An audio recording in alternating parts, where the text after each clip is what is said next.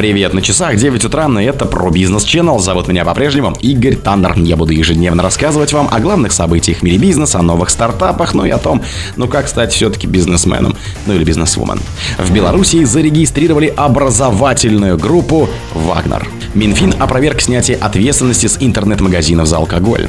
Эксперты бизнес-омбудсмена нашли нарушения в деле блогера Блиновской. Аэрофлот запустит прямые рейсы в Гавану с 24 декабря. Маск заявил об отказе Цукерберга Цукерберга от поединка в Римском Колизее. В Индии заявили об обсуждении механизма взаиморасчетов в рублях. Спонсор подкаста Глаз Бога. Глаз Бога это самый подробный и удобный бот пробива людей, их соцсетей и автомобилей в Телеграме. В Беларуси зарегали образовательную группу «Вагнер».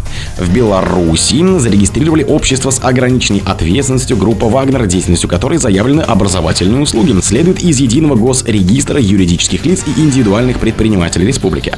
Компания зарегана 4 августа Осиповическим райсполкомом в деревне Цель Могилевской области. Она находится в 20 километров от города Осиповичи. В качестве вида деятельности юрлица указаны прочие виды образования. В деревне Цель расположен полевой лагерь, предназначенный для размещения бойцов ЧВК «Вагнер», уехавших в Белоруссию после попытки мятежа. В июле в этом же населенном пункте была зарегана компания Concord Management и Consulting. Направлением деятельности указано управление недвижимым имуществом. По данным reform.by, полным владельцем белорусской фирмы стала российская Concord Management и Consulting, владельцем которой является основатель ЧВК «Вагнер» Евгений Пригожин. Российская фирма занимается деятельностью ресторанов по услугам и доставке продуктов питания. Минфин опроверг снятие ответственности с интернет-магазинов за алкоголь. Минфин не предлагал вывести онлайн-магазины из-под ответственности за нарушение при продаже алкоголя. Об этом сообщил в пресс-службе ведомства, комментируя публикации газеты «Ведомости». Ответственность за несоблюдение запретов и ограничений в области продажи алкогольной продукции должен нести как продавец, так и иное лицо, имеющее лицензию на дистанционную продажу алкогольной продукции.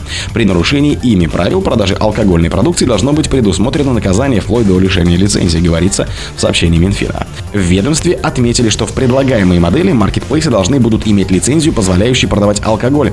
Сейчас в России продажа алкогольных напитков дистанционным способом запрещена. Эксперты бизнес-омбудсмена нашли нарушения в деле блогера Блиновской.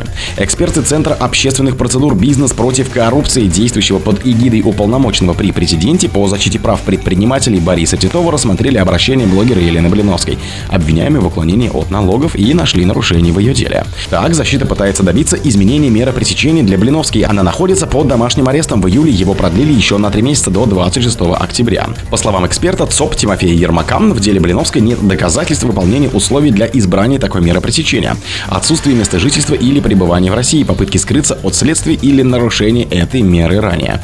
Несмотря на то, что блогера задержали 27 апреля при попытке пересечь российско-белорусскую границу, она могла не знать о своем статусе подозреваемой, поскольку дело завели вечером 26 апреля, подчеркивает Ермак. Аэрофлот запустит прямые рейсы в Гавану с 24 октября. Авиакомпания России, которая входит в группу Аэрофлот, начнет полеты из Москвы в Гавану с 24 октября, сообщила пресс-служба Аэрофлота. Регулярные рейсы в столицу Кубы будут дважды в неделю по средам и воскресеньям, говорится в сообщении. Расписание уже составлено, билеты доступны для покупки. Перелет из Москвы в Гавану займет 14 часов 20 минут. Рейсы будут выполняться на самолетах Boeing 37 300 ER. Стоимость перелета в одну сторону 24 декабря составит на одного пассажира более 66 тысяч рублей. На январь билеты продаются по цене от 53 тысяч 359 рублей. Прямые рейсы между странами не осуществлялись с начала прошлого года из-за закрытия Евросоюзом неба для российских самолетов. Маршруты последних проходили над территорией ЕС. Решение о возобновлении авиасообщения с Кубой было принято в минувшем мае в результате визита на остров российской делегации во главе с вице-премьером Дмитрием Чернышенко.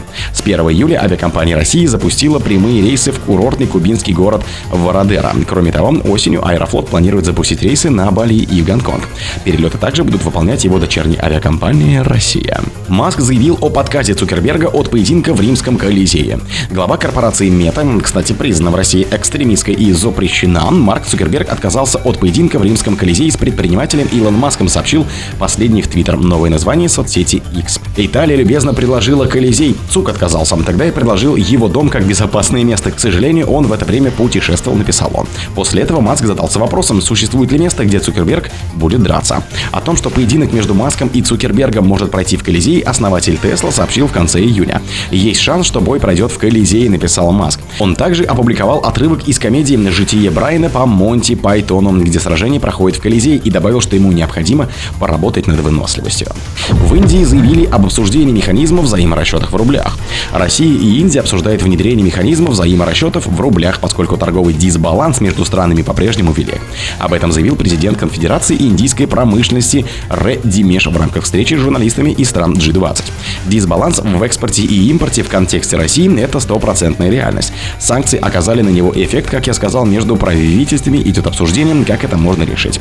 Значительный объем торговли идет в рупиях, но сейчас мы ищем механизм расчета в рублях, сказал Ди Нэш. Россия с весны прошлого года накопила аномально большой профицит в торговле с Индией за 2022 год. Он составил порядка 32 миллиардов долларов, что в 6,4 раза больше, чем до санкционном 21.